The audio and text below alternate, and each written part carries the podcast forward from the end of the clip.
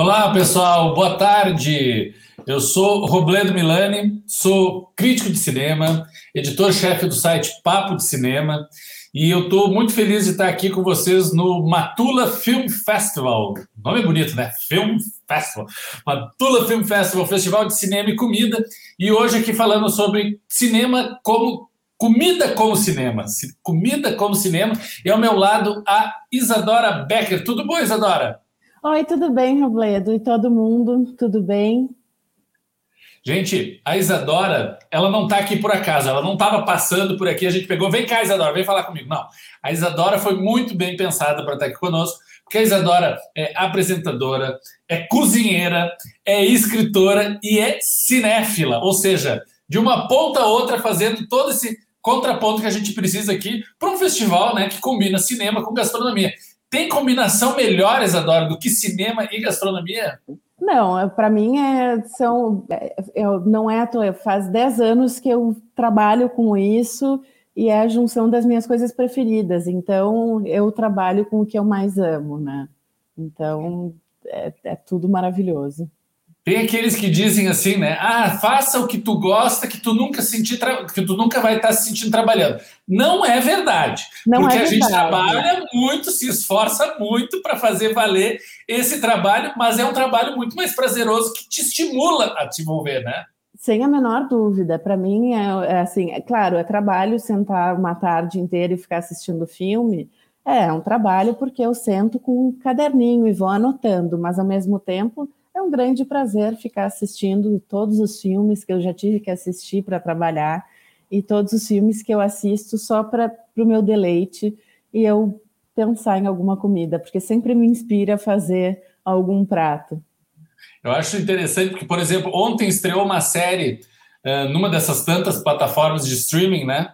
E tá, o pessoal estava todo mundo comentando e a gente na reunião de pauta lá no site, no Papo de Cinema, a gente pensou, bom, alguém vai ter que escrever sobre a série e coube a mim escrever sobre ela. E eu tive que fazer a maratona. Eu fiquei cinco horas sentado na frente do TV assistindo todos os episódios da série.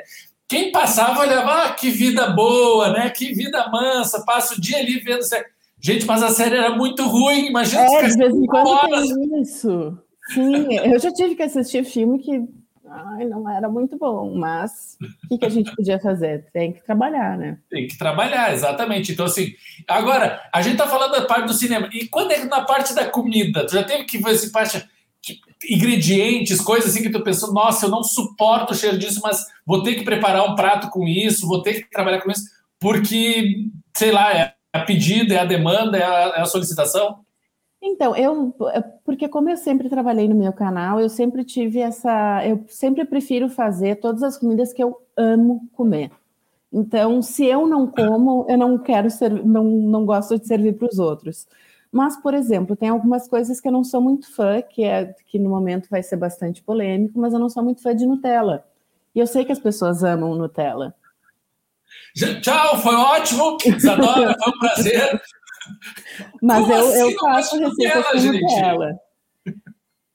Eu tenho alguma coisa com avelã. Avelã, para mim, não entra quadrado, vem quadrado na minha língua, então tudo bem. Tem coisas que a gente não gosta e tá tudo certo.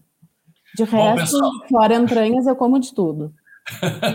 pessoal, tem o chat aqui do nosso lado, então vocês podem deixar, quem está nos assistindo, já tem um pessoal comentando, dando opiniões. Eu quero saber quem aí também não gosta de Nutella, quero saber se a Isadora é única nisso. Aqui, ó, todo apoio, gente, o Lobão já disse que também não gosta de Nutella. Será que eu vou virar exceção aqui, que não gosto de Nutella, gente?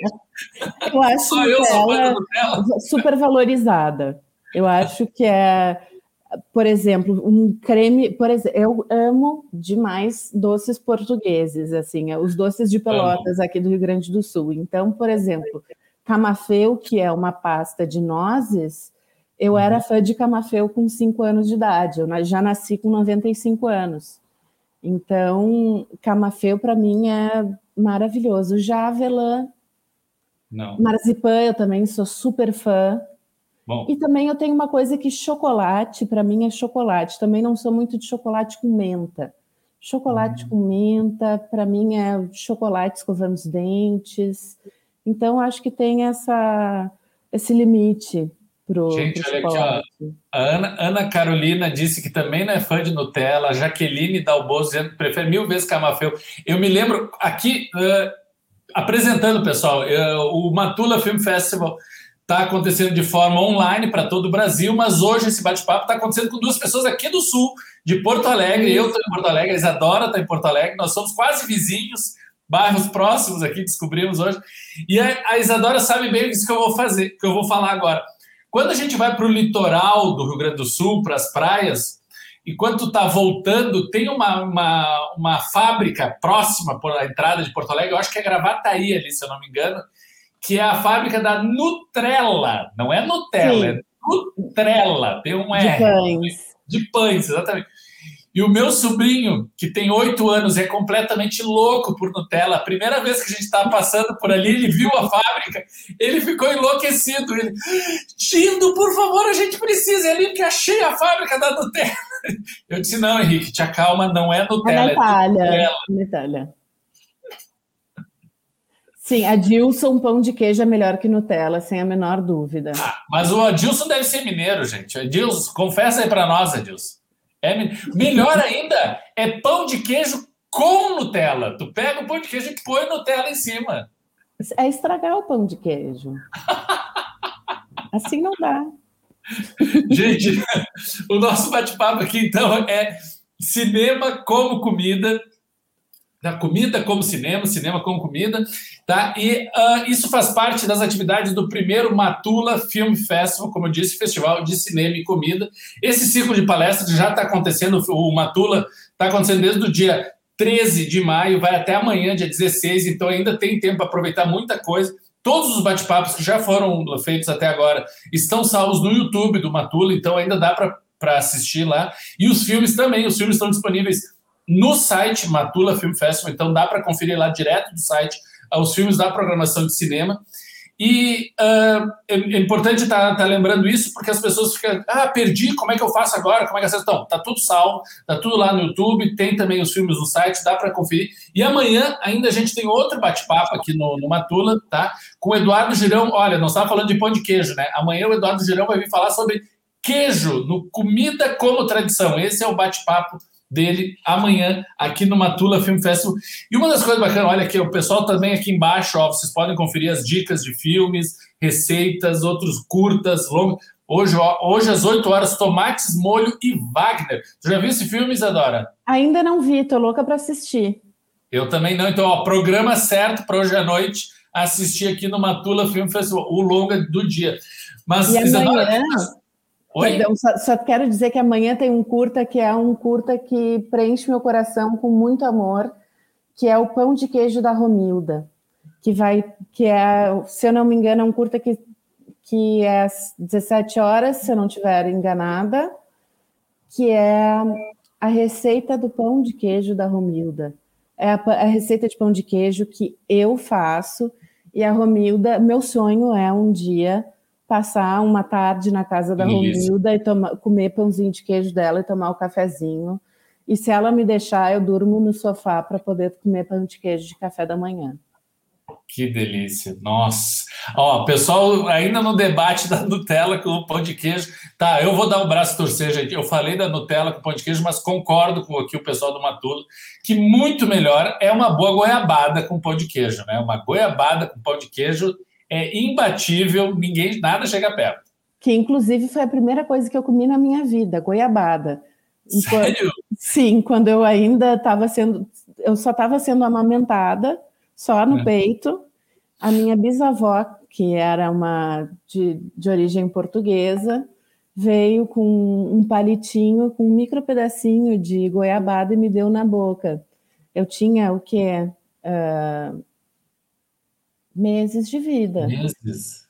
E a minha mãe, obviamente, a minha mãe nem ficou braba, porque era uma senhora de 90 anos me dando um pedaço de goiabada, ela tem razão. E é claro, verdade, eu fico né? feliz que a minha primeira comida na vida foi goiabada. E determinou esse caminho até hoje, hein? Olha que delícia. Gente, aqui, ó, o pessoal do Matula está dizendo, ó, da próxima vez te levamos para conhecer a Romilda. Gente, Meu sonho de vida quero estar tá nessa, nesse passeio junto, hein? Me levem junto. Eu quero lá conhecer a goiabada da Romilda junto. Ai, vai ser. Eu, eu vou chorar. admito que eu vou chorar. Porque ela musa de vida. gente, é, eu acho bacana a gente estar tá falando sobre cinema e comida, né? Junto com o seu mote, né? Film Festival, um festival de gastronomia com cinema também combinando. Eu, uh, Isadora, uma das coisas bacanas é que eu, durante mais de uma década, eu acho que foram 14 anos, se eu não me engano direito, eu apresentei um programa, um evento, na verdade, aqui em Gramado, próximo aqui de Porto Alegre, chamado Cine Gourmet, que era um evento que combinava cinema com gastronomia. Exatamente isso. A gente interrompeu no ano passado justamente por causa da pandemia, né? Não tinha claro. mais como promover os jantares, as pessoas se reunirem. A quantidade de pessoas que nos liga, nos procura, pede quando é que volta, quando é que vem o Cine Gourmet de novo. Gente, Cine Gourmet, quando todo mundo tiver vacinado. Precisa da vacina aqui no braço, né? Para a gente poder ah, Mas, Robledo, a gente pode fazer uma parceria. Gosto a gente disso. pode ensinar a fazer as receitas, as pessoas fazerem os seus próprios jantares de cinema gourmet em casa. Isadora, eu dou a dica dos filmes, tu dá a dica dos, dos jantares que combinam com os filmes. O que, Perfeito. Que tu acha? A gente faz essa, essa parceria, tá, tá feito. Ó, pessoal do Matula já pode nos ouvir, tá nos ouvindo, tá conferindo aqui, ó, já pode na ano que vem, segunda edição do Matula Film Festival, já pode inserir na programação o Cine Gourmet com Robledo e Isadora, hein, gente? Aqui, Acho ó. maravilhoso. ó, amamos parceria, nós também, pode contar com a gente. Mas uma coisa bacana, durante esses mais de 10 anos que eu tive envolvido com o Cine Gourmet, era isso, né? Ver como as pessoas saíam do filme, primeiramente como é um filme bom, porque a gente falou, né? Existem muitos filmes ruins, né? Filmes, séries, mas principalmente quando a gente vê um filme bom, como é, é estimulante, né? Tu sair desse encontro e seguir falando, e seguir conversando e trocando ideias diante de uma boa mesa, né? Tu poder ir para um bom restaurante, um bom lugar com amigos, ou mesmo na tua casa, tu fez um bom, uma boa janta, e tu poder somando esses sabores a todas aquelas sensações que tu teve compartilhado com a tela grande, né? É, eu sou uma pessoa, eu gosto muito de trabalhar com sinestesia, então até muitos filmes que não têm comida me trazem algum sentimento que eu quero, por exemplo, filmes de terror, eu tenho vontade de comer uma coisa que me, que me dê um abracinho depois, então uhum. eu preciso de uma comidinha mais caseira, sabe? uma pipoquinha feita em casa, não é de micro-ondas, sabe? Não, Essas não. coisas. Com manteiguinha caseira, tudo, né? Eu, eu, gosto de botar manteiga, um tabletinho de manteiga e misturando, essas coisas, uhum. porque a, a gente gosta de, de conversar sobre o cinema e, de alguma forma, a gente sente ele e desperta o nosso apetite, até porque tem muitos filmes, inclusive muitos que eu vou mostrar, que nos deixam com muita água na boca. E é curioso, quando a gente para para pensar, o cinema está muito próximo da gastronomia, sempre tem essa, essa relação, está sendo sempre sendo renovada e incentivada. Eu me lembro quando a gente sempre levava chefes convidados para o Cine Gourmet, cada edição era um chefe diferente. E a gente sempre, obviamente, procurava aqueles filmes né, gastronômicos, né, digamos assim, Sim. aqueles filmes que falavam sobre gastronomia para estimular a troca. Até que um dia nós convidamos um chefe que chegou para nós e disse: Eu só vou se eu puder cozinhar para o filme tal. Ele disse, que era o filme favorito dele.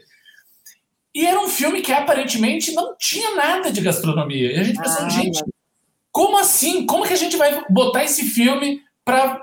Né? Mas o chefe a gente queria tanto, e eu pensei, não, deixa Espera, eu tinha visto o filme muito tempo atrás. Eu disse, eu vou rever o filme e depois a gente Agora conversa. Eu quero saber qual é o filme. E quando eu revi o filme, tinha gastronomia por todos os lados. Eu pensei, não, ele tá mais do que certo. Sabe qual é que é o filme? É. Esse que tá aqui atrás de mim, ó. O Poderoso Chefão. Ah, sim, é super cheio de comida. Não, tem uma festa de. O filme começa numa festa de casamento, termina no meio de um parreiral. O clímax do filme é num restaurante italiano com prato de máximo. Tem várias, Sim. aquelas laranjas. Eu já ensinei a fazer, inclusive, a, a, a pasta os bolognese do. Não, os, os canoli eu também já fiz, mas a pasta bolognese que é com que é com linguiça, porque é, e tem a frase porque a gente nunca sabe uh, quando a gente tem que para quando a gente, uh, a gente nunca nunca sabe quando a gente tem que cozinhar para muitas pessoas. Uhum. Então são várias coisas que isso que foi muito legal também, porque eu passei muitos anos fazendo o programa Comida de Cinema, que são filmes, são vídeos de receitas de filmes. Então, uhum. não tinham só um, receitas de filmes temáticos de comida, mas também de outros filmes. Eu me lembro que uma vez eu tive que descobrir um, do filme. Esqueci o nome. É Breakfast at Tiffany's. Ah, bonequinha de luxo? Bonequinha de luxo. Bonequinha de luxo que não tem nada de comida durante o filme, mas a cena inicial tem um cafezinho é ela. Um no começo, né? Exato. E eu tive que assistir aquela cena umas 20 vezes, pausando, para eu entender o que, que ela estava comendo, porque ainda por cima era um tipo de, de docinho com de massa folhada que não tem aqui no Brasil, que a gente não é acostumado aqui no Brasil. Então eu fui até fui atrás e foi uma loucura e foi muito legal fazer toda essa pesquisa. Então, no fim, era Danish pastry, que é um tipo de, uhum. de, de massa folhada com uma geleia de damasco no meio, que é uma delícia.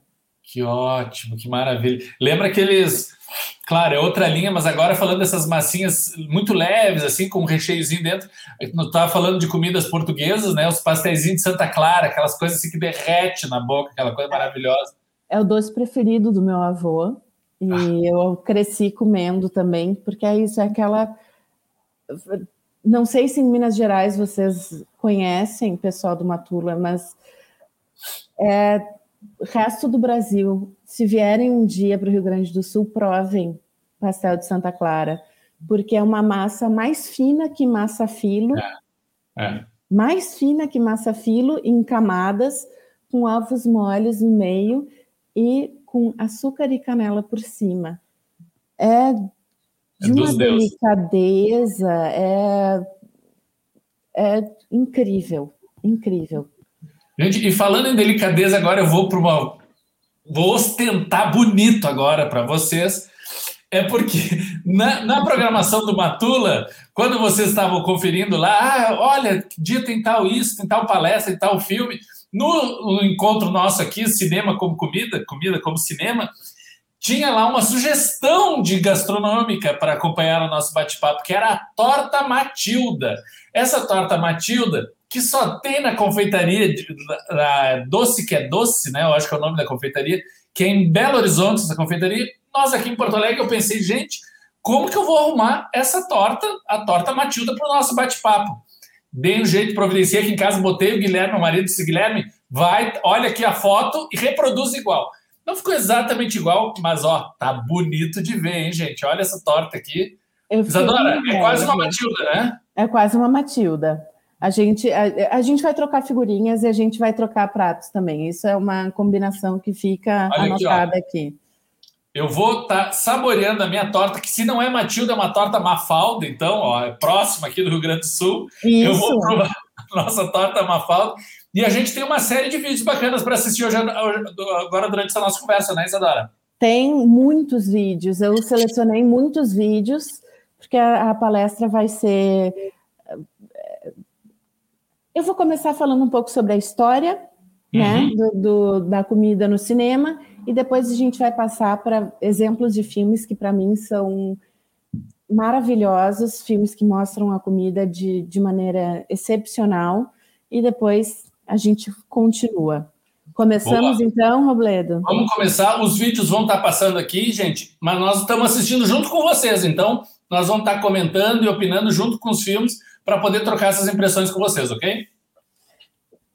Então, uh, pessoal, então eu vou pedir para botarem o link para vocês, porque eu fiz a palestra em formato de site, para que vocês também pudessem uh, acessar todos esses vídeos depois da palestra.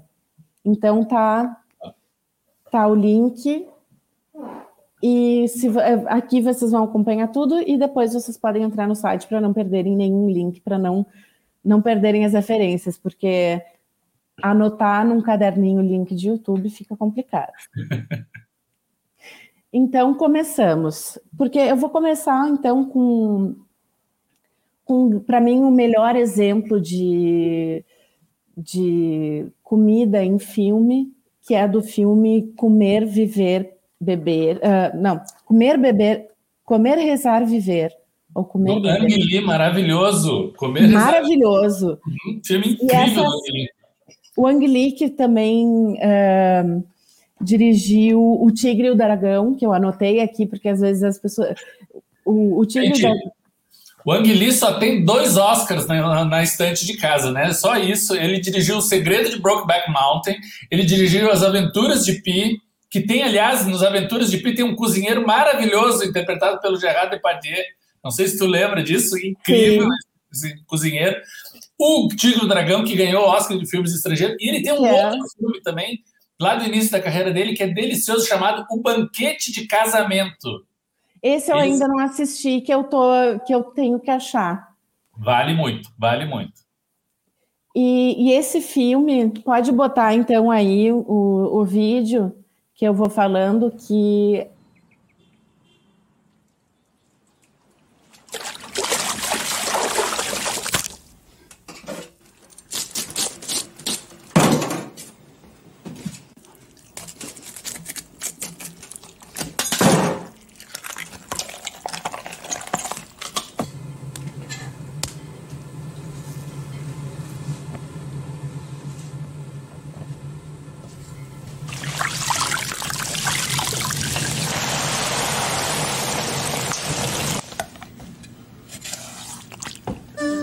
Desculpem, eu esqueci de tirar o mudo e falei um monte sozinha. Mas uh, esse filme é incrível porque ele conta a história desse, uh, dessa família e esse é o pai que está fazendo o jantar para receber as filhas já adultas e ele cozinha maravilhosamente bem. Mostra, eu fico com água na boca e ao mesmo tempo fico completamente encantada com as habilidades dele de cozinha. Meu sonho é um dia cozinhar tão bem quanto ele. Eu vou deixar um pouquinho a gente assistir porque eu já lhe... cada segundo.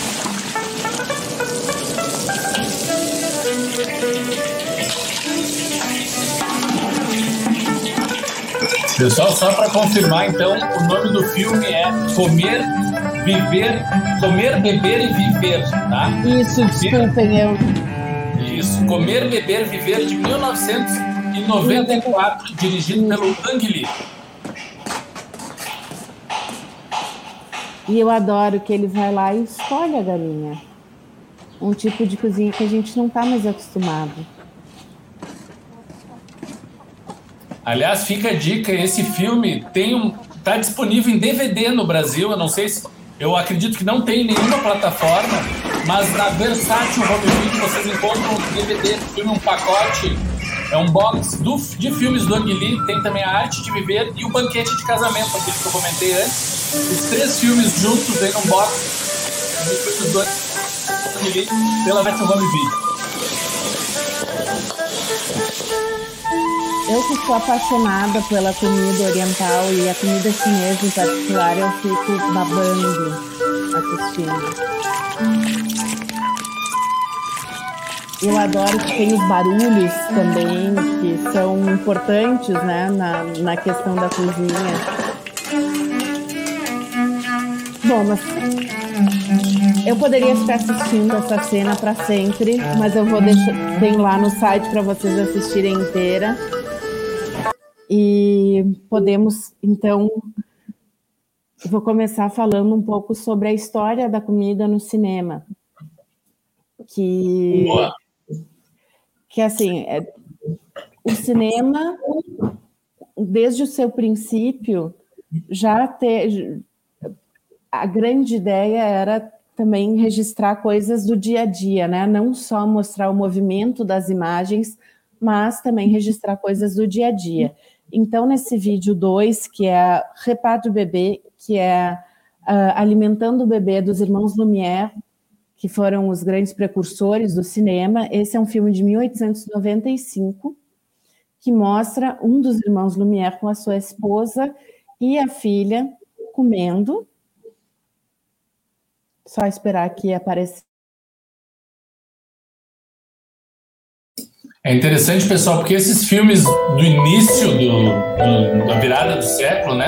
As primeiras experiências cinematográficas eram filmes bastante do cotidiano, né? Os irmãos Lumière, quando descobriram o cinematógrafo, né, inventaram o cinematógrafo, eles registravam práticas do dia a dia, né? Saindo para trabalhar, saindo da fábrica, né? Saindo da mais clássico, a chegada do trem, as pessoas né, em casa, no cotidiano, e como esse, né? Alimentando o bebê em casa, pais dando uma refeição o filho. Eu acho um amorzinho esse vídeo.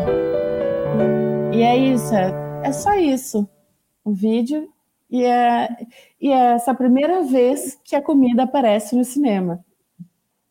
Olha só. E durante todo o cinema mudo, o, a comida aparece muito pouca, muito pouco, porque tem um custo muito grande, né, de, de mostrar uma comida.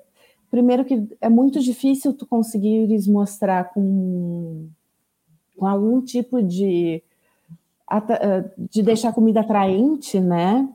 No, no, no cinema mudo, uh, tudo em preto e branco, sem som, porque, como a gente sabe, a comida, ela é, para mim, a comida envolve todos os sentidos, não só olfato, uh, gosto, visão, né? a, visão, mas a audição também. Então, é, é são muitos. Uh, a gente precisa de, de todos esses sentidos, né? No uhum. cinema, infelizmente, a gente ainda não tem olfato, embora nos anos 70 tenha se tentado As fazer né? experiências né? de smellorama. né? Aquelas coisas da sala. E tinham cartelinhas que as pessoas uh, raspavam, que nem aquelas uh, revistas antigas que tu que a revista com a amostra da Avon para sentir o cheiro do perfume tinha, tentaram fazer isso no cinema, que eu achei incrível. Mas, assim, um, um, nos filmes mudos, o filme onde a comida tem mais destaque é um filme que mostra a falta da comida, que é uh, Em Busca do Ouro, do Chaplin, de 1925. Que nessa cena... Que nessa cena, o que eles estão preparando é o sapato, que isso realmente acontecia durante essa é, eh, durante grandes épocas de fome. Era tinham pessoas que realmente comiam seus sapatos, porque o couro, querendo ou não, é nutritivo, né? De alguma forma. Então, as, em, em momentos de muita, muita fome, os sapatos eram comidos. Então, nesse filme também tem uma cena em que um outro companheiro deles nesse filme que, que não está nesse momento, que saiu para buscar ajuda, buscar comida, acha dois uh, Rangers, ele, ele acha dois uh, guardas nacionais, isso tudo é no Alasca, durante a grande busca de ouro no Alasca, uh, que ele acha junto com esses guardas guardas florestais, ele, ele acha bacon então tem essa cena em que ele está fritando bacon, mas que, é um, que a gente só sabe que é bacon porque a câmera fecha, mas não tem. E o bacon é aquela coisa que é um deleite para os olhos e para os ouvidos, o barulho do bacon fritando. Então ali se perde um pouco todo o encantamento do personagem fritando aquele bacon. Sem falar, sem esquecer de mencionar, né, que uh, Em Busca do Ouro é um dos grandes clássicos do Charles Chaplin, né? Sim. Quem sempre ouviu falar, viu pequenas cenas, nunca viu um filme inteiro do Chaplin e precisar começar por um entre Luzes da Ribalta, Luzes da Cidade, o Circo, o Garoto, talvez o, o Em Busca do Ouro seja um dos maiores deles. Então, fica muito essa dica de vocês irem atrás e assistir completo Em Busca do Ouro, que é um filme assim fenomenal. E ele está disponível inteiro no YouTube, em boa qualidade. Eu comecei a assistir inteiro e, e me peguei rindo sozinha assistindo, mesmo um filme tendo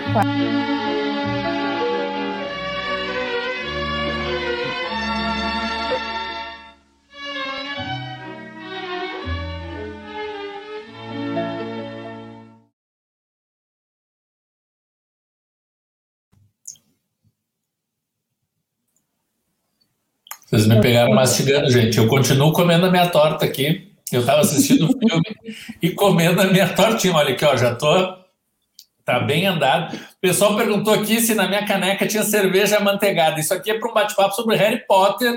A gente vai ter cerveja manteigada. Eu já provei, aliás, a cerveja manteigada é muito boa. Eu até tenho uma canequinha própria, mas isso aqui não, ó. Vocês podem ver, é um chazinho mesmo aqui, ó. Tem até o chazinho aqui para acompanhar a tortinha. Aliás, Isadora, para acompanhar uma torta de chocolate, qual é a melhor bebida que tem? Olha, eu te diria que é um belíssimo copo de água gelado, porque a boa torta de ah. chocolate é aquela que é doce, que a gente precisa, que é tão doce que a gente precisa de água para matar a sede. Olha, curioso. Sabe que eh, agora eu almocei faz pouco, é fim de semana, né? A gente acaba acordando mais tarde, tudo. Eu pensei, ah, um chazinho é bom, porque chazinho sempre é digestivo, tudo fica tortinha de sobremesa. Mas geralmente eu gosto de comer doces, assim, com leite, leite frio, um copo de leite frio, assim. O que, que tu acha dessa combinação? É eu não tomo leite desde que parei de tomar leite, parei de ser amamentada, parei de tomar leite nunca mais. Então. Por intolerância? Por, por não, não sentir muita vontade mesmo. Então, é. leite eu uso para receitas. Para mim é muito mais. É, eu tenho em casa leite em pó, caso eu necessite, do que leite fresco sempre acaba virando queijo. E me diz uma coisa, na torta Matilda, que o Guilherme está nos assistindo aqui, ele ficou com essa dúvida.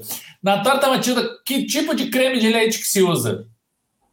Creme de leite pode ser usado, sempre pode ser usado creme de leite fresco, a nata que a gente tem aqui no Rio Grande do Sul, em Santa Catarina e às vezes em, no Paraná, quando sempre se tem nata, onde se tem colônias alemãs. Uhum. Eu descobri isso. Uhum. Um, mas creme de leite fresco pode ser o creme de leite de, de caixinha, que não tem problema porque o creme de leite fresco, em geral, é muito mais caro, muito mais caro. Hoje em dia já não já está menos caro do que era cinco anos atrás, mas mesmo assim, o creme de leite de caixinha também está tá de tá, boa. Tá de boa. Mas, claro, se tu achares um creme de leite bem bom, fresco, eu sempre vou te dizer para usar o fresco. Curioso isso. Essa nata que a gente encontra nos supermercados aqui em Porto Alegre é super comum subiu de São Paulo, tu já não encontra, virou artigo de luxo, é isso? É. É, porque. E é muito engraçado, porque esses dias uh, eu, eu dei uma aula para um pessoal de Santa Catarina e a nata deles não era no potinho, a nata deles era num pacotinho. Olha. Mas é uma, é, é uma, é uma característica muito forte de colônias alemãs. Bom, os, os alemães sabem muito bem, né? Tu comer uma fatia de cuca com nata em cima. Olha que delícia, gente. Vocês não conhecem esse prazer, gente? Fuxia. não, é maravilhoso. E, mas é o creme de leite fresco também bom. é. Bom, o creme de leite fresco de Minas Gerais deve ser de rolar no chão de delícia. Né? Ah, com certeza. Realmente parece, pessoal, que deu um problema por causa da exibição dos filmes YouTube, pô, a gente está exibindo trechinhos do filme, ainda está promovendo os filmes, indicando os filmes, recomendando os filmes, mas o YouTube aqui é meio radical nessa, nessa hora. É. Então a gente vai tentar continuar a nossa conversa citando esses filmes, lembrando vocês, recomendando os filmes quando a gente puder, Isso. porém sem poder exibir os filmes, né? É, uh, mas tudo bem. Então, uh, se vocês estiverem assistindo do, do computador, abram o site numa aba numa segunda aba, que aí vocês têm acesso a todos os, os filmes. Boa. O que eu ia. Então, eu vou, vou, vou partir daqui uh, muito rápido, assim, só falar uh, sobre essa. que Uh, infelizmente a gente não vai poder mostrar mais trechos de filmes, mas a gente dá um jeito e a gente fala sobre os filmes porque vai dar tudo certo. O que eu vou só falar é um pouquinho mais sobre essa história de como existe um antes e um depois de A Festa de Babette, na, no cine, na comida no cinema. Uh, sobre a comida no cinema. Eu, o Festa de Babette eu não quis mencionar antes, porque eu tinha certeza que tu ia falar sobre ele, porque quando eu mencionei lá no início do Cine Gourmet, quando a gente pensa, ah, vamos fazer encontros de filmes que falam de gastronomia. O Festa de Babette é o primeiro que vem na cabeça, né? É o, assim, quase referência, ponto de partida, né? É, de acordo com. Eu, eu li um livro para me preparar para a palestra que eu achei maravilhoso, do Steve Zimmerman que é um, um livro que eu consegui, é Food in Movies, se chama, uhum. Comida em Filmes. E é maravilhoso e ele faz essa, essa divisória, né? Que existe a comida no cinema antes e depois da festa de Babette. Que a festa de Babette é, é esse grande marco como um que eles chamam de food film, um filme de comida. Sim. Que é ele, o primeiro filme bem formado e bem categorizado de filme de comida. Mas antes disso, a comida ela tinha três grandes funções no cinema, que eram funções, claro, coadjuvantes, uma de como objeto de cena, que é só mostrando as pessoas. Uh, as pessoas não, não chegavam a comer, não chegavam a, a degustar uma refeição no filme, aparecia, as pessoas mal e mal comiam. Porque isso tem um, gera um custo muito grande, porque além de uma equipe toda para a gravação do filme, tu tens que ter uma equipe especializada só para comida. Eu que já fiz comida de cena, já sei como é. Eu comecei minha carreira uh, no cinema, assim, fazendo uhum. comida de cena para curtas estudantis aqui do Rio Grande do Sul. Então... E além disso, além da produção, Isadora, tu deve saber muito bem, então, que tem uma outra questão que é fundamental quando tem comida no set, que é a questão da continuidade, né? Porque a continuidade. Cada é... cena, se tu tem uma cena das pessoas comendo, e quem faz cinema sabe disso muito bem, tu grava três, quatro, dez vezes a mesma cena até chegar no tom ideal que o diretor está buscando. E se tem pessoas comendo, tu precisa ter três, quatro, dez pratos iguais para poder repetir a cena todas as vezes. Exato. Né? Então é um custo gigantesco para isso. E também tem toda uma questão que naquela época não se, não se pensava tanto, mas que hoje em dia se pensa, que é a questão de segurança alimentar. Né? De uh, a comida ficar ali em cima, embaixo de holofotes muito quentes uhum. durante muito tempo Uh, a primeira comida que eu fiz para um filme foi um pato assado, Olha. que ficava no centro da mesa e que. Era com molho de laranja? Com, era com molho de laranja e era todo dourado, e eu, eu dourei, fiz efeito com, com shoyu para ficar mais dourado e tal, mas uh, eu não consegui cozinhar o pato até o fim. Ele ficou meio cru. Então, no final da diária da filmagem, já estava com fedor. Ah, tu vê. Era realmente só para mostrar, não era para comer. Só para mostrar, não era para comer. Então, isso é uma coisa que, que, se que se fazia muito, que era esse objeto de cena. E que muitas vezes se usava comida até não comestível, só para mostrar. E isso não é uma característica só do cinema, né, Isadora? A publicidade tem muito disso também, né? A publicidade Quando tu entra num restaurante, alguma coisa, tu vê aquelas fotos de menu, gente, aquilo é só para publicidade. Tu não vai comer o mesmo prato, porque aquilo é justamente para falar mais com os olhos do que com a boca, né? Exato. É que nem, eh, por exemplo, uh, todos já devem ter assistido como se faz a propaganda do, daquele sanduíche de três camadas, daquele restaurante. sabe? Que é, passam óleo de óleo, óleo de, de motor para ficar mais brilhoso. É. é umas Isso foi uma coisa também, uma decisão que eu fiz no, no gastronomismo de nunca usar uh, coisas não comestíveis para tirar a foto ou mostrar o prato finalizado. Uh, para mim, sempre tudo teve que ser muito comestível, porque eu queria terminar a receita e eu queria comer de verdade. Claro, eu queria que as pessoas... passar isso para o público, né? Óbvio. Exato. Exato. uma outra função que se tinha no, da comida no cinema era a passagem de tempo. Tem esse no, no filme Ipcrest File, que é o arquivo Ipcrest, que é com o. Esqueci um. É...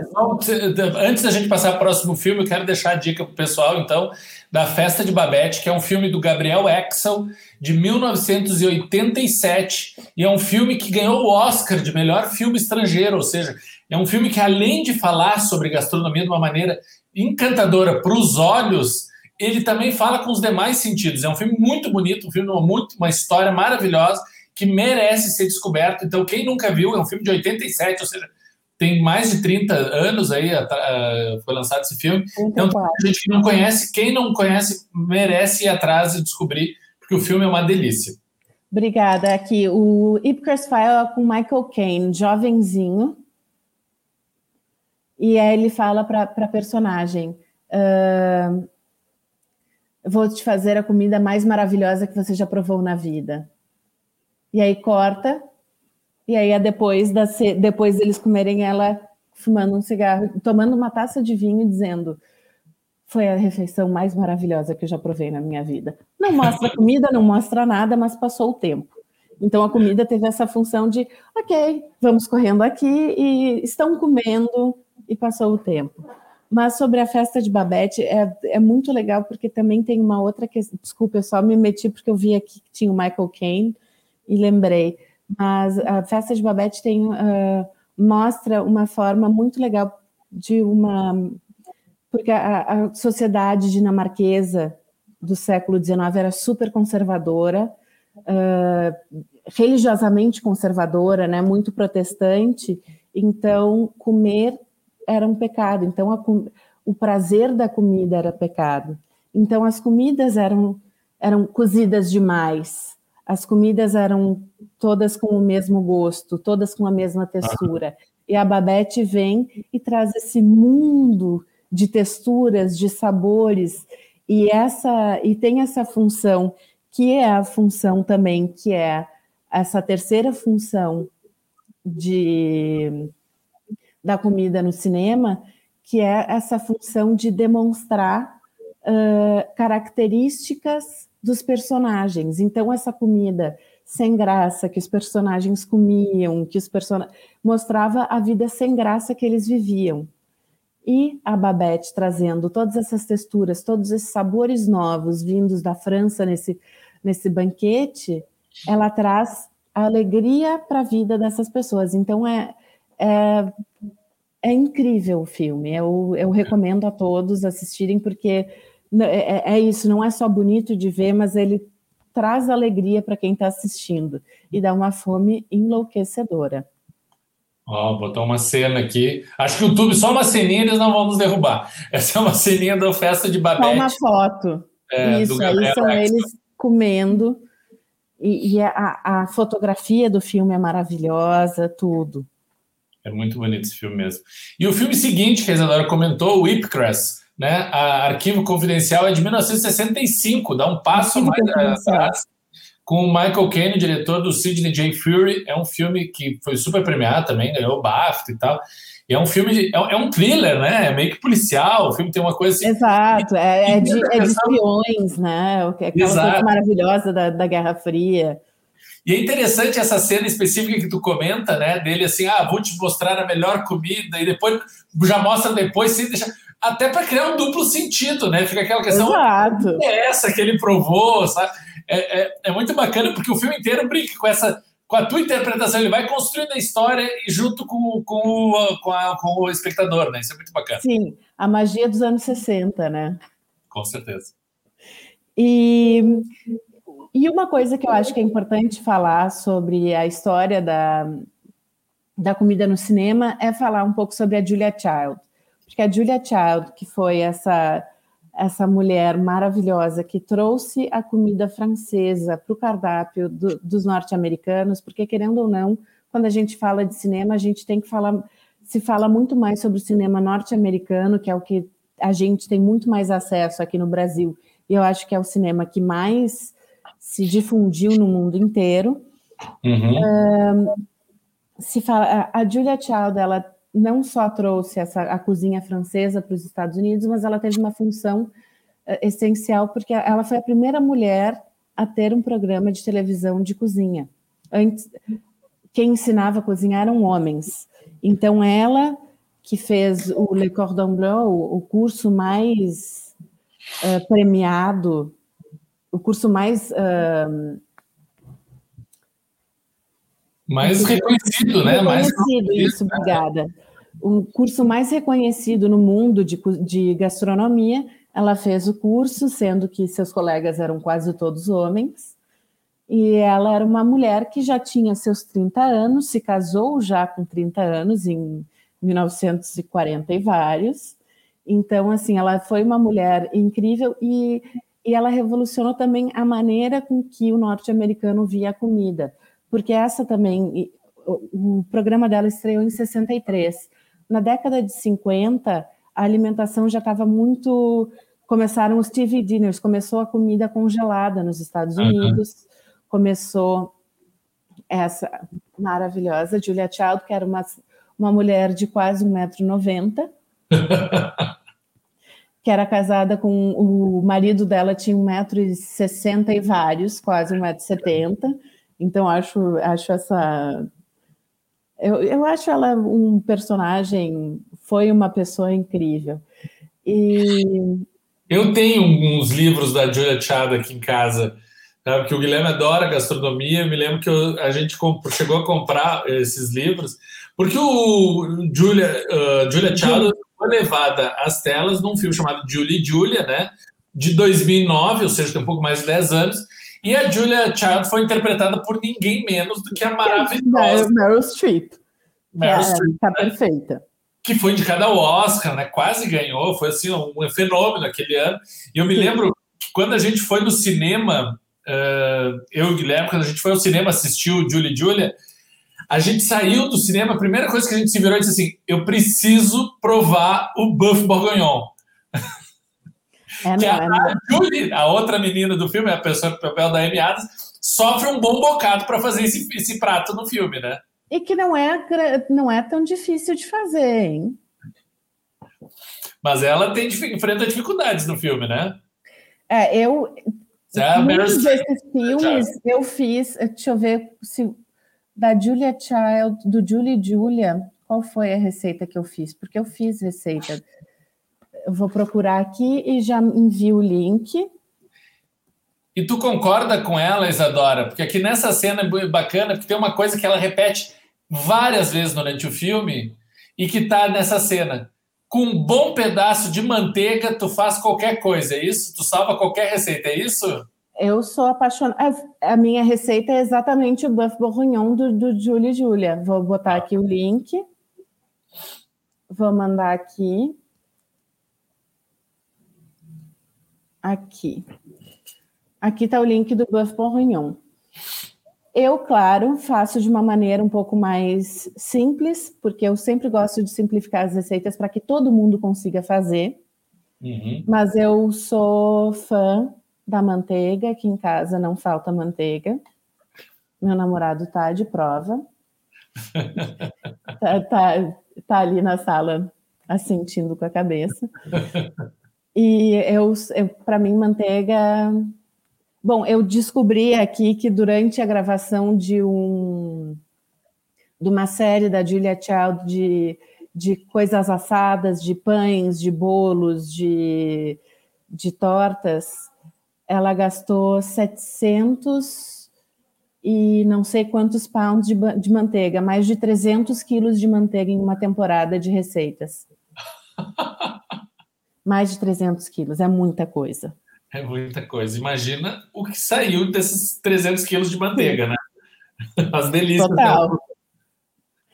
E, e ela também, e a função dela não foi só importante para criar uh, a. Uh, é, que, é, que maravilhoso. Essa, é maravilhoso. Bem preparado, gente, assim, é uma refeição completa, porque é, é, é. muito bom mesmo. Olha, mas eu, eu vou ser bem sincera, assim, que, que, que os chefes franceses não me batam.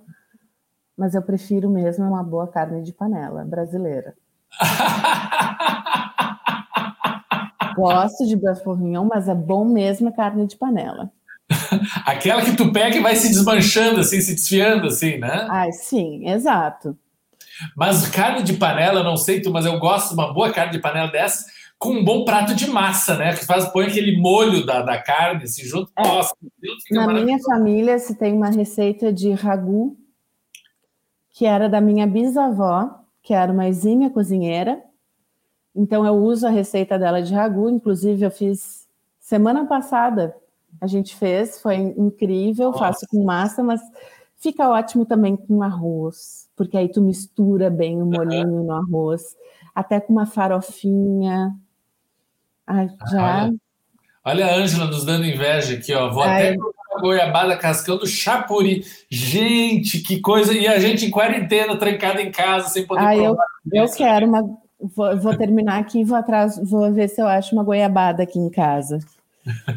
e eu vou fazer os pães de queijo para combinar com essa, essa Boa. Mas espera para fazer os pães de queijo amanhã, depois de aprender receita, a receita do pão de queijo da Romilda. Perfeito, perfeito.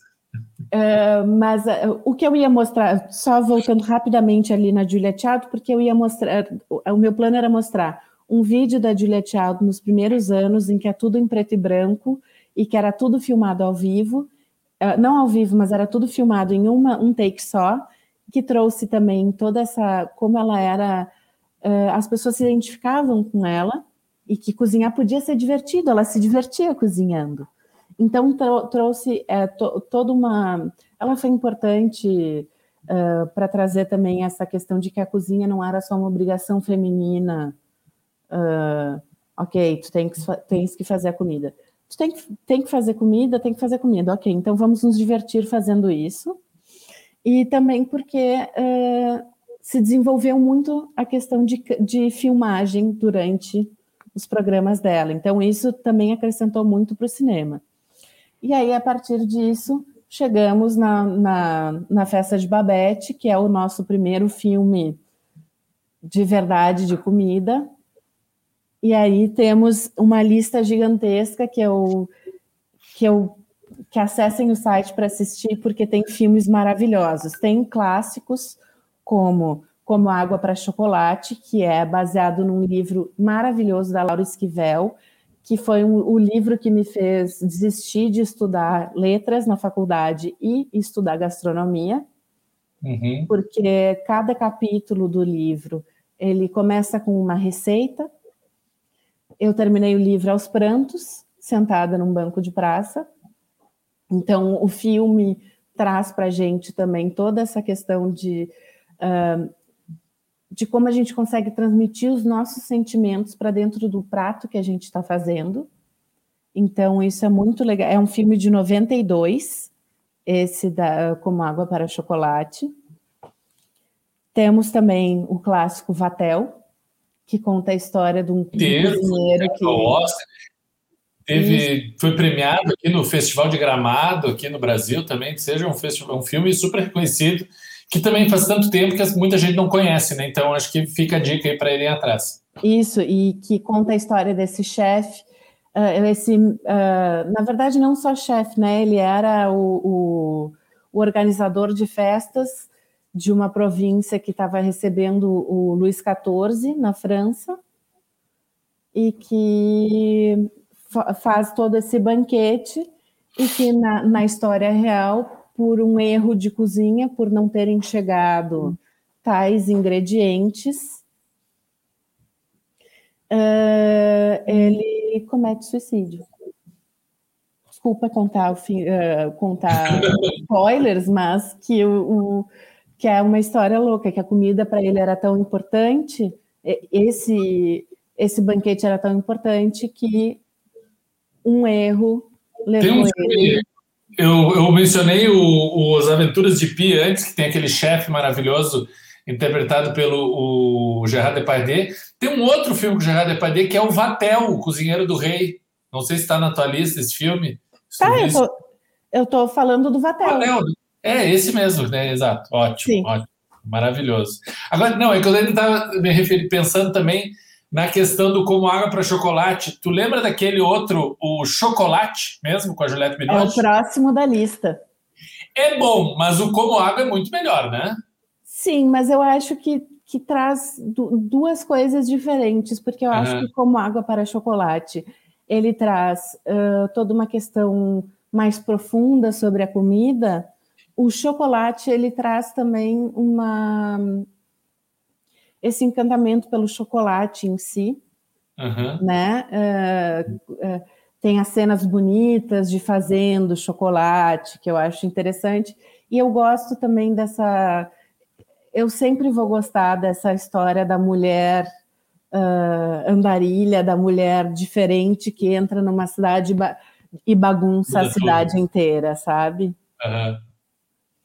Muito bom, gente, muito bom. Tá, a pergunta, pessoal, eu, eu, eu, vi que a pergunta foi aqui antes, mas é como a pergunta de, de, fugia muito do nosso bate-papo, eu estava deixando para mais a questão da Isadora, que tem gente perguntando aqui, Isadora, sobre a questão da tua sobremesa preferida. Tu tens alguma que te bate em especial? E dessas seis temporadas do Comida de Cinema, uh, qual dos vídeos que tu fizeste que mais te fascinou? Qual foi o que mais te envolveu ali durante esse preparo? Olha, uh, a sobremesa preferida, eu diria que eu gosto de um bom pudim, embora nunca tenha feito um bom pudim. Pudim de? De leite. Leite, leite ou leite condensado? Leite condensado. Pudim de leite condensado. Oh, pudim de leite condensado. A receita com duas latas de leite condensado, porque pudim bom não tem furinho. Gente, no Festival de Cinema de Brasília, que geralmente a gente fica na, no setor dos hotéis, os convidados, tem no Hotel Kubitschek, Brasil, o Lobão, que está nos. É um dos curadores aqui do festival do Matula Film Festival, ele sabe bem disso que eu vou falar. Tem um pudim de leite condensado, que é o melhor pudim de leite que eu já provei na minha vida. É assim, ó, a gente ia para Brasília para provar o pudim do hotel, ó, do JK, tá aqui o Lobão falando. É o pudim do Hotel JK em Brasília que é simplesmente fenomenal de tu comer ajoelhado, de tão bom que é. O melhor da cidade, melhor do Brasil, vou dizer, Lobão. Aquele pudim lá, a gente vai. Todo mundo chega em Brasília pensando, preciso provar de novo o pudim do JK. E sem furinho, ó, ele falou. Viu, ótimo, sem furinho. Por sinal, acho que eu vou, já vou escrever aqui, eu vou botar na lista que talvez amanhã eu tenha que fazer um pudim. Mas uh, dos, dos vídeos do gastronomia, do comida de cinema, assim, que eh, todos me, me, intrigam bastante, assim, todos eu gosto de pesquisar, todos eu gosto de assistir. Uh, e, mas eu acho. Eu não consigo botar o dedo em cima, porque foram muitos vídeos, são mais de 80 vídeos do, do Comida de Cinema mas eu acho que eu acho para mim eu, eu tenho é, os, os vídeos que eu mais gosto do comida de cinema tem a ver com a caracterização não tanto com a receita, mas com a caracterização, porque eu me caracterizo como todos os, como, como os personagens. Então, a caracterização para mim é o que é super divertido e, e e, tudo isso com um orçamento mínimo. Então, eu fiz muitas fantasias do zero. Então, eu acho que um dos vídeos que eu mais gosto em questão de caracterização é, é o vídeo de As Crônicas de Nárnia, porque eu, me eu fiz toda a coroa de rainha gelada. Rainha, é, não me lembro do nome da rainha agora mas uh, fiz toda a coroa, me pintei de branco, fiz toda a, a, caracterização, e eu me lembro que foi numa época que o estúdio onde a gente gravava era na, que na verdade era uh, a casinha dos fundos de uma casa que atrás estava tendo uma grande construção, então a gente tinha que gravar até as oito da manhã ou depois do meio-dia, entre o meio-dia e uma hora e meia da tarde. Então a gente só tinha esse período para gravar. Então foi um dia que, a, que eu saí de casa às 5 da manhã, comecei a gravar às 6 e meia, às 8 estava pronto. Nossa! Com toda a caracterização. Então foi, uhum. foi incrível. Pessoal dando várias dicas de pudins aqui, pudim da leiteria Ita, na Galeria do Rock em São Paulo, o no pudim do Chapuri também. Olha, tem que, tem que entrar, tem muito pudim bom por aí, gente. Tem muito, mas eu não falei que, de outro doce meu preferido, que é, é pudim e também bem casado, só que não o bem casado de São Paulo, que é com, com doce de leite, sim o bem casado daqui do Rio Grande do Sul, que é com, com ovos moles. moles. Mil, mil, mil vezes melhor, concordo. Bem casado com ovos moles. Bem casado com ovos moles. Para mim, a grande, a grande decepção em casamentos é ir no casamento, olha, tem, tem bem, bem casado, então vou lá eu botar um bem casado na boca e é com doce de leite. Ah.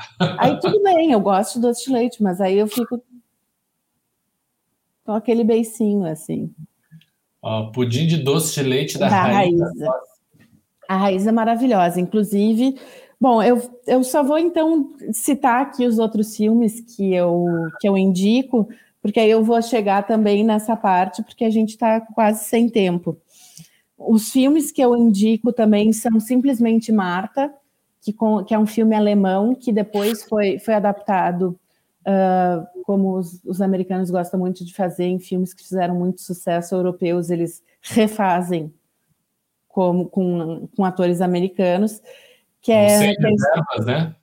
É, que é o Sem Reservas, e o Simplesmente Marta conta a história dessa chefe mulher que, que é super quadradinha e muito uma chefe alemã e que ela é super uh, dura e, e aplicada que acaba tendo que dividir a cozinha com um chefe italiano, que é como eu, que é expansivo, que tempera é. tudo do jeito que quer, que, que, que, trabalha com feeling e não com cálculos. Uhum. Então é muito legal. Um outro filme que também tem uma dinâmica muito parecida de, com Como Água para Chocolate, uh, com, com, o, com, o, livro, né? Que hum. cada, cada parte do, do filme tem uma receita, que é o filme Garçonete, que não é um filme muito popular, mas que ele é muito interessante. Ela, isso, que ela faz receitas de acordo com, com o humor, assim, com as coisas que vão acontecendo da vida dela. Então, ela tem a torta, porque eu acho, eh, eu não me lembro exatamente do, do, título, mas eu vou chutar aqui um título mais ou menos no mesmo tema. Um, a torta, porque eu achei que eu estava grávida, e se eu estiver grávida, eu vou ter que fazer um aborto, porque meu marido não vale nada. É esse o nome da torta. Então é, é, é tudo maravilhoso. É, é, é um filme que vale muito a pena e tem uma, tem uma torta que é Chicago, não, é Chicago Oasis não, é Oasis Spy, que é uma, uma torta de chocolate com morango que é dos deuses, dos deuses. Isa, sabe que uma vez eu estava em Nova York e passeando ali pela Broadway tinha o um espetáculo do garçonete, o Waitress, ah. na Broadway, e eu assisti, eu consegui assistir o espetáculo. Imagina tu tá naquele teatro lotado e não é na tela de cinema, é no, no palco, passando esses pratos de um lado para o outro e Dá todo mundo com água na boca, né? Dá vontade de, de dar uma gritadinha: ei, ei, passa para cá. maravilhoso, maravilhoso. A outra dica, uh, o outro que eu ia mostrar era Julie Julia, que é esse clássico que conta a história dessa blogueira que resolve fazer uh, durante um ano, ela faz mais de 500 receitas da Julia Child, e essa é uma história verdadeira e vale muito a, vale a pena assistir. Um, e eu acho que tem coisas nesse filme que, que às vezes eu acho assim, bobagem, gente. Às vezes eu fico do lado, porque assim, no, porque a, a, Nor, a, a Julie Powell, que fez esse projeto de cozinhar em casa durante, uh, todos os dias receitas da Julia Child, ela na, uh, não ganhou simpatia da, da, da, da, da Julia Child, né? A, a Julia Child achou uma bobagem esse projeto dela. Eu achei uma bobagem isso. E eu acho maravilhoso. Eu tenho também um. A interessante, só para a gente pontuar, né, que esse, o filme da Nora Ephron, né, o Julie e Julia, ele é em paralelo às duas histórias, né? Ele vai Sim. contando a história da blogueira, que é a, a Julie, e a história da Julia Child, né? Da Julie Powell e da Julia Child, que é interpretada pela Meryl Streep, e a Julie Powell pela Amy Adams.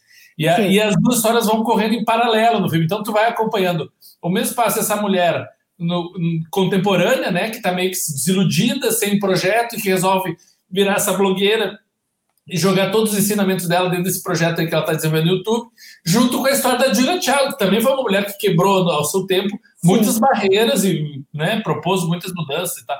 Então vê como há paralelos na vida das duas, né? Que é muito interessante. Sim.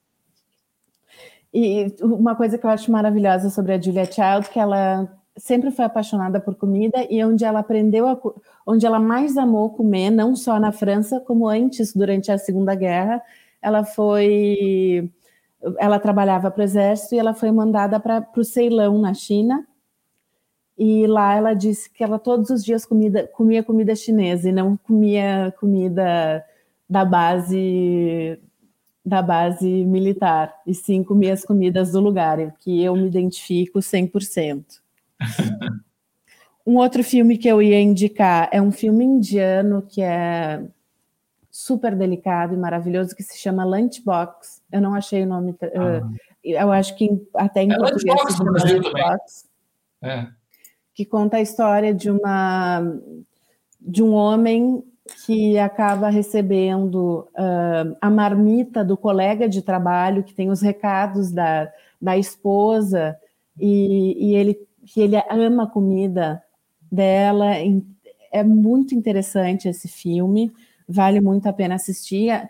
Acessem lá o site para assistir o trailer, porque é muito, né? é muito bonito esse filme. Tinha, claro que não podia esquecer do nosso brasileiro estômago, do nosso alegrinho. E aquela coxinha de frango, hein? Sim, aquela coxinha de frango eu fiz também. Por sinal, tá, tem... que vontade de comer uma coxinha. Que vontade, uma coxinha bem feita ali, fritinha na hora, assim, olha. Ah, pé de boteco, assim, né? Aqueles pés sujos, assim, olha que coisa linda aquilo. E, e aí eu, eu parto.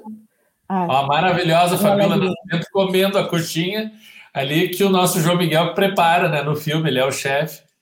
E o, o, maravilhoso desse filme, Estômago, é, é todo o jogo de poder que se desenvolve a partir dos conhecimentos gastronômicos dele, né? Claro. domina a cozinha, ele inverte toda a posição dentro de, dele dentro daquela estrutura, né? E é maravilhoso isso. É, foi, foi um filme que foi um grande prazer assistir. Assim, faz tempo que não assisto, tenho que assistir de novo. Tem muitos filmes dessa lista que eu, que eu, que eu fiquei, ai, que saudade de assistir, eu tenho que reassistir. E aí eu venho de, também, depois de toda essa categoria de filmes de comida uh, de ficção, eu tenho também um documentário que é incrível, que é o Jiro Dreams of Sushi, que é o documentário que fala sobre o melhor restaurante de sushi no mundo, que fica na estação de, de metrô em Tóquio, numa estação de metrô em Tóquio, que é esse senhorzinho que faz sushi a vida inteira, que, que, que, que faz. Então, é, conta a história dele, conta a história de. conta a relação dele com a comida, é lindíssimo de assistir, dá uma vontade enlouquecedora de comer sushi, só que aí não dá vontade de comer aquele temaki do, do lugar da esquina. Dá vontade de ir lá comer o sushi de verdade. Esse filme, se eu não me engano, tem na, tá na Netflix, tá, né? Tá na Netflix. É. Tá disponível na Amazon Prime Video. Na Amazon, na Amazon. É, saiu, saiu do Netflix e foi para Amazon. Tá com o título em português, né? O Sushi dos Sonhos de Diro, né? Sushi dos Sonhos. O Sushi dos Sonhos de Diro, né? Que é, Giro é o nome do chefe, né? Do chefe, isso. Aí temos o clássico também Ratatouille, porque os filmes de comida não, não se resumem só a filmes uh, filmados, e sim também desenhos, que o clássico, que eu nunca que tem uma coisa que, que é muito importante que ele fala no filme que eu reassisti esses tempos Ratatouille.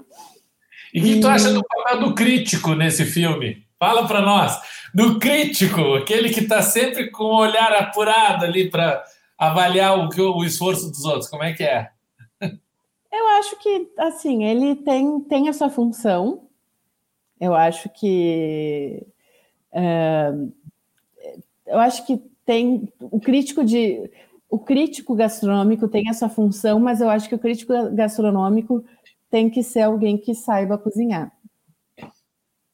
Não adianta ser alguém que nunca cozinhou na sua vida. Não adianta só... ser alguém que saiba comer, tem que saber cozinhar tem também. Tem que saber cozinhar, porque para tu entender o, o processo que foi feito e, e para tu poder dizer, hum, isso aqui foi bem feito, isso aqui foi uma, foi uma foi um processo que fizeram que está mais ou menos, sabe? Entendi. Porque às vezes eu sinto isso. Esse processo aqui pularam nessa receita. Ah, bom, bom sabe? Mas uhum. eu acho que essa questão de, de. O que eu acho muito importante do filme é de, de trazer essa sensação da comida de casa, de, de, de trazer. que é o mais importante, né? Porque, claro, a gente tem muita vontade de, de experimentar todos esses pratos super elaborados e que, que são legais de comer. Mas, ao mesmo tempo, nada vai ser tão maravilhoso quanto a comidinha da mãe ou da avó da gente, né? É isso que eu ia mencionar, porque o, o papel do crítico que esse dá o aval final, né? Que tá toda aquela tensão que se cria, é o chefe, é o crítico que vai dar o último parecer. E é interessante como a comida, quando bem feita, né? Quando feita com amor, com dedicação, ela consegue comover até o mais empedernido dos corações, né? Até aquele mais Exatamente. sofrido consegue mais ser abalado pelo quando tem coração no prato, né? Exato, isso foi uma das razões pelas quais eu parei de, de eh, eu não quis mais trabalhar em restaurante porque eu vi que eu estava trabalhando de maneira automática, uhum. que eu não estava mais trabalhando, que eu não estava mais cozinhando pensando na pessoa que ia comer, na sensação eu estava mais assim, ok, tem que fazer, passa, alô, falou, sabe? Era mais uma questão muito mais prática e rotineira do que pensar em cada sabor. Era só, ok, são tantos gramas de cada coisa, tantos gramas de cada coisa. Se para mim tinha se perdido um pouco esse esse amor, assim, do, do, do esse amor fino, assim, do, uhum. do de tu pensar para quem tu está cozinhando, sabe? E isso é uma coisa que eu que eu amo demais até hoje. Então eu e tem uma coisa que eu acho que é que é, que é para mim a frase que mais me que eu mais gosto do Ratatouille, que é qualquer um pode cozinhar. Qualquer um. Porque Guilherme, eu não acredito. Guilherme, o Guilherme mencionou que ama esse filme, ele está falando do Giro, o chefe ah, do é maravilhoso. É maravilhoso. Eu conheço esse filme, aliás, por causa dele. Outro dia, eu vi, há tempos atrás, eu me lembro que o Guilherme que adora procurar aqui em casa os filmes de programas de gastronomia, sabe? Ele está sempre vasculhando e eu acabo indo atrás às vezes. Ele falou que adora. E o Adilson mencionou aqui que, além de saber cozinhar, crítico tem que saber também lavar panelas e pratos. Sim. Mas uma coisa boa de. Uh, porque muito lavei panela, muito lavei prato na minha vida. Mas aí também, quando a gente está em casa, a gente tem, tem que fazer a, a, divisão, né? Quem cozinha não lava. É aí assim gente... que funciona aqui em casa, Isa. O Guilherme põe a cozinha inteira abaixo para fazer os pratos e depois quem é que vai para a pia? Lavar tudo? Ó, sou eu aqui, ó. Eu também. ah, e aqui, então, só para não perder, só para eu conseguir dizer os, as minhas dicas todas até o final. Gente, tem... nós já passamos há muito tempo de uma hora de conversa, mas ainda tem coisa boa aqui. O pessoal, já falamos aqui nos bastidores, consegui mais uns minutinhos, liberaram, a gente pode ficar mais um pouquinho, então vai dar tempo da Isa conseguir completar toda a apresentação dela.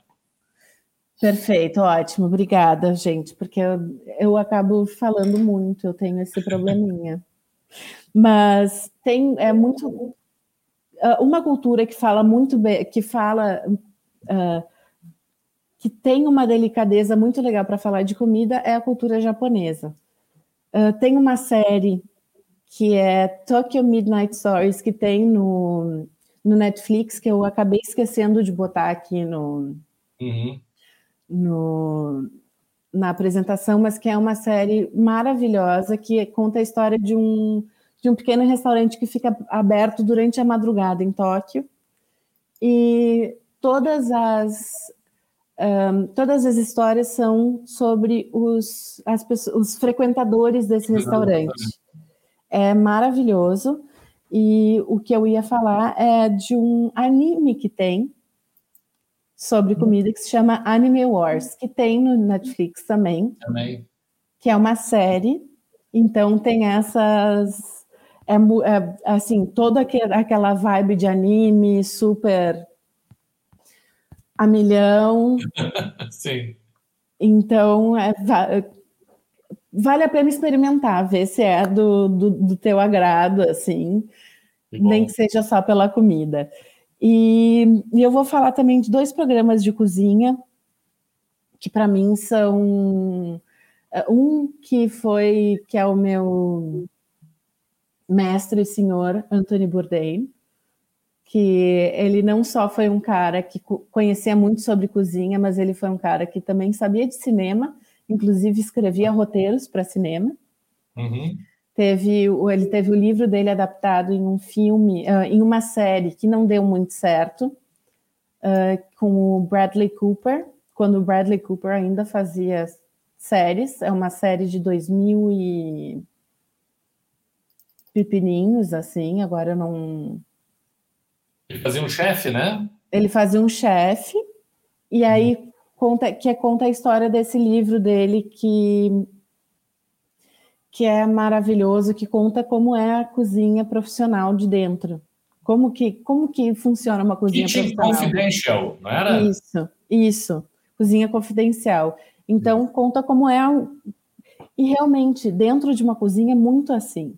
Tudo bem que hoje em dia se tem mais mulheres, mas assim, muitas vezes trabalhei com gente que tinha queimado a mão inteira, enrolava um paninho e continuava cozinhando.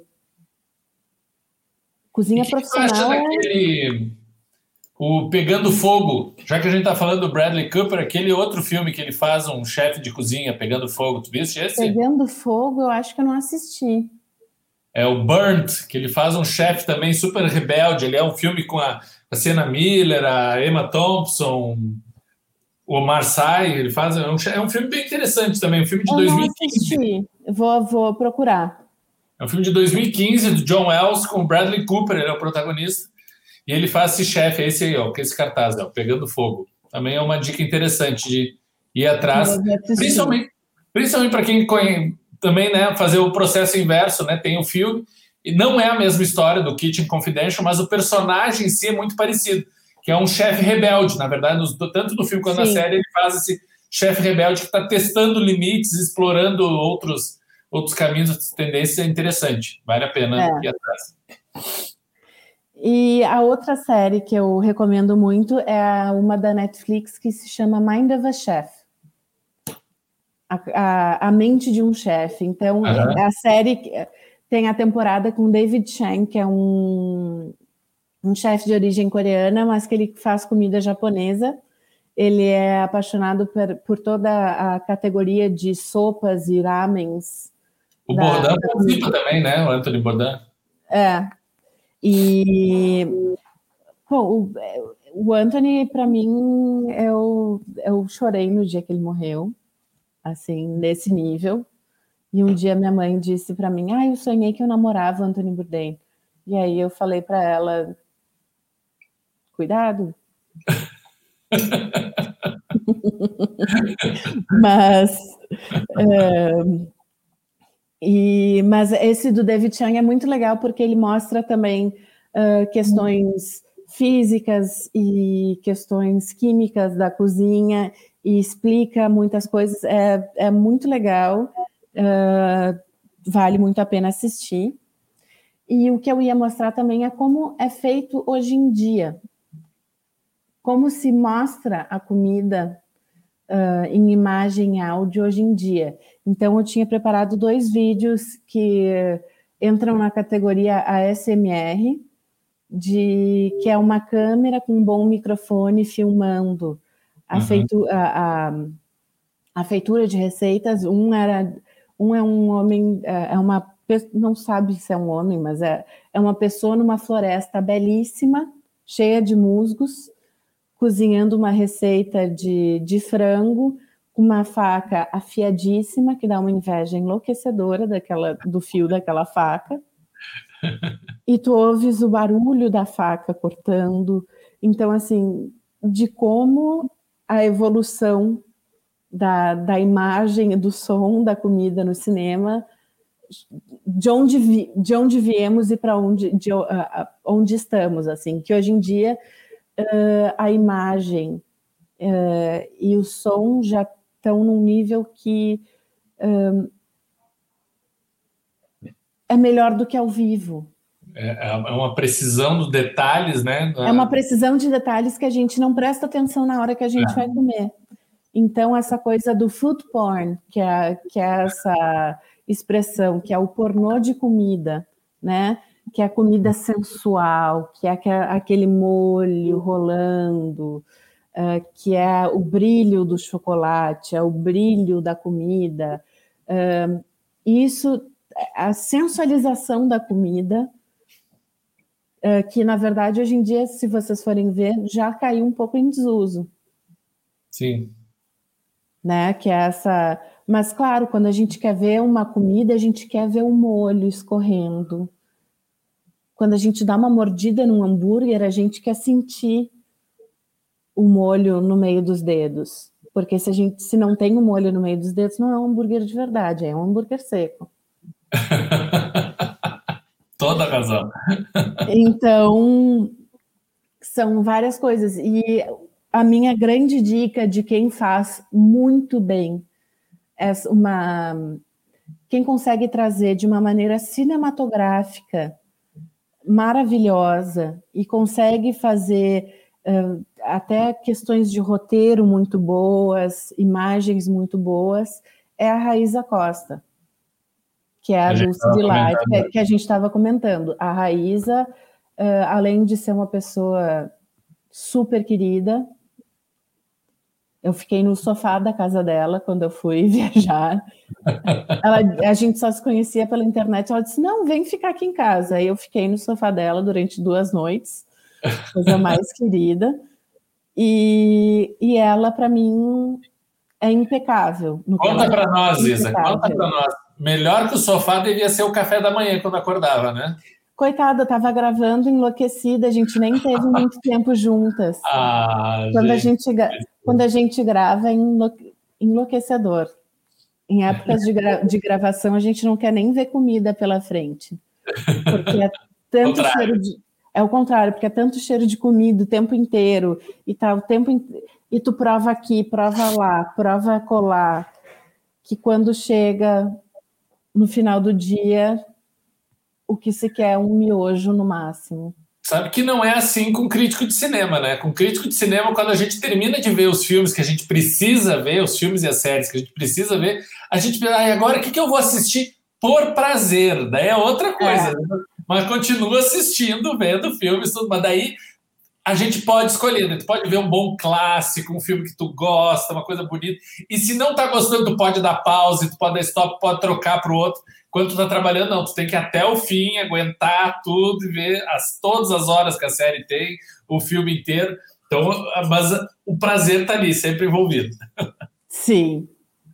É, é, é assim, é, a comida a gente nunca para de ter prazer em comer, né? É, porque assim, até o miojo, o miojo tem valor sentimental para mim, porque o miojo de tomate da turma da Mônica, desculpem, gente. A gente mas eu eu tenho era era comida que a minha era comida de que a minha mãe me dava quando não tinha tempo de fazer comida. Então eu tenho, tenho valor sentimental. Então cada comida, por mais horrorosa, tem uma, tem uma lembrança. Então é, comida sempre tem prazer. Que lindo, que lindo. Então eu tinha, se vocês puderem entrar lá na, no sitezinho que eu fiz, tem muitos vídeos que eu fiz inspirada nos, nos filmes que eu mencionei. Esse aqui do endereço aqui, gastronomia.wixsite.com barra cinema e comida. É, é, é um... Se puder ser posto na, na descrição, aqui, ó, aqui na, nos comentários tem, então vocês conseguem acessar, então vocês conseguem assistir também os vídeos que eu fiz inspirada nos filmes que eu, dos quais eu falei antes. Maravilha, maravilha. Pessoal, já estamos batendo uma hora e meia da nossa live aqui. Daqui a pouco continua, o Matula Film Festival continua com exibição de curtas, de longas. Amanhã tem mais palestra e mais encontro. Isa, foi maravilhoso aqui, ó. Estou pensando mil e uma coisas atrás agora. Sim, agora, agora a vontade de Tá friozinho aqui em Porto Alegre, dá vontade de pegar um cobertorzinho e assistir um bom filme. Só não vou no pão de queijo porque eu tenho que esperar a palestra de amanhã, né? Tem, então, tem que esperar o... um bolinho de chocolate aqui e depois pensar como é que vai ser a janta. Não sei se eu ainda vou nesse miojo que tu comentou agora há pouco, ou se a gente vai pensar em outras coisas. É, não, agora, eu te... como eu não almocei, que eu tomei café da manhã tarde, então, assim, eu vou, vou fazer uma comidinha especial hoje de noite. Ah, que delícia, que delícia. Olha, o Guilherme me cobrou aqui, ele disse assim: o que, que tu tá me fazendo passar vergonha perguntando sobre o creme de leite? O que ele quer saber é a receita do mousse de caramelo da torta do, da Matilda. É isso que a gente vai precisar depois. Ah, ca caramelo, isso dá para ser usado nata. Pode usar nata, que é, que é ótimo. Nata é mais fácil de bater em, em, em chantilly do que creme de leite fresco, porque tem menos líquido. Ah, ó, boa dica essa, hein? Gente, foi maravilhoso esse papo, muita coisa boa. O pessoal Adorei também. Amando, querido, esteve bom, gratidão pela conversa e pelas dicas. Por mim, eu ficaria aqui mais horas, mas a gente tem tempo. Ah, e, ó, e a pena, gente, que a gente não pôde ver todos os vídeos aqui acompanhando, mas ficou dica dos links aqui. Vão atrás, vão assistir, porque tem muito filme, muita série, muita coisa bacana ao alcance aí para completar todas essas dicas, essas recomendações que a gente deu aqui agora durante o nosso bate-papo. Então, um beijo, foi ótimo, adorei. Muito obrigada, Robledo. Muito obrigada, Matula, pelo convite. Foi um grande prazer participar e ano que vem, no Matula, estarei lá para conhecer a Romilda e a gente vai fazer, então, vamos fazer uma, um vídeo desse encontro meu com a Romilda, em que eu abraço e beijo as mãos da Romilda. Ah, que lindo isso, que lindo. O pessoal do Matula lembra também que essa nossa conversa vai estar salva também na versão podcast. Então vocês podem nos ouvir no podcast também. Vai ter o vídeo salvo lá também no YouTube, ou seja, tem muitas opções. Tem também a nossa, ó, lembrando para o Matula que vem, nosso Cine Gourmet, hein? Nosso bate-papo de filme de gastronomia. Não é vamos, isso aí. Não vamos deixar essa ideia morrer, hein, gente? Não vamos, não vamos.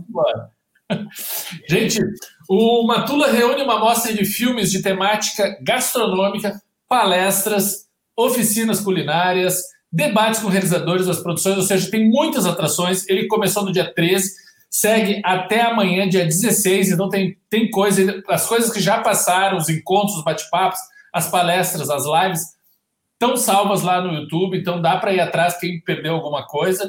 Ficar atento que amanhã vai estar o Eduardo Girão, às 15 horas, aqui no Matula, falando sobre queijo na comida como tradição. Esse vai ser o tema do bate-papo amanhã. E ainda assim, tem muita coisa né, para a gente fazer. Ao, longo, ao todo foram 12 filmes, entre curtas e longas metragens. Então tem muito filme bacana, muita dica, além de todos esses que a gente mencionou aqui nesse bate-papo. A gente tem que agradecer também e lembrar os nomes das pessoas imprescindíveis que estão por trás do Matula Film Festival. Né? A curadoria dos filmes foi assinada pelo crítico Guilherme Lobão. Uh, sobre a temática gastronomia de origem, ingredientes e afetos. Isso é muito querido, muito bom, assim. Cinema é afeto também e gastronomia é afeto, então, assim, quando estão juntos, melhor ainda. A curadoria gastronômica está a cargo do Daniel Neto, o Nenel, e a concepção e realização do festival é da Le Petit Comunicação, com direção da Daniela Fernandes. Daniela Fernandes.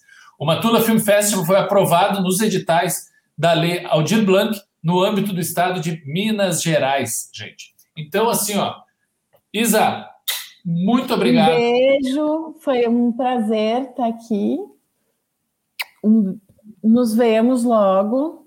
Com certeza, com certeza. E aqui, pessoal, então é só ficar antenado www.matulafilmfestival.com.br direto no site dá para ver assistir os filmes, acessar os debates, as conversas e a programação do último dia amanhã, dia 16. Beijão a todos, ficamos muito felizes com a audiência, com o pessoal que ficou comentando, dando opiniões aqui. Vamos atrás de todos esses filmes, de todos esses pratos, que tem muita coisa imperdível por aí. Tem muito Obrigado. tema de casa. Muito tema de casa. Um beijo e até a próxima. Até a próxima. Beijo.